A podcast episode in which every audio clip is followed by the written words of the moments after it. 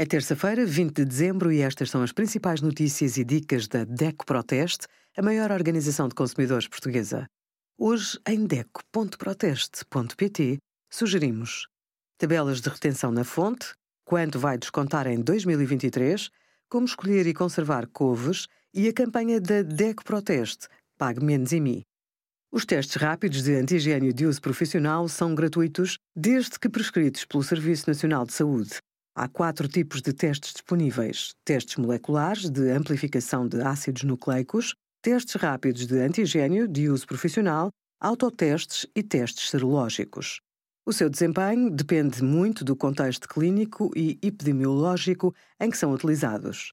Em traços gerais, os testes à Covid-19 podem dividir-se entre os que são projetados para diagnosticar uma infecção atual e os que têm como objetivo determinar se a pessoa já teve contacto com o novo coronavírus. Obrigada por acompanhar a DEC Proteste a contribuir para consumidores mais informados, participativos e exigentes. Visite o nosso site em deco.proteste.pt.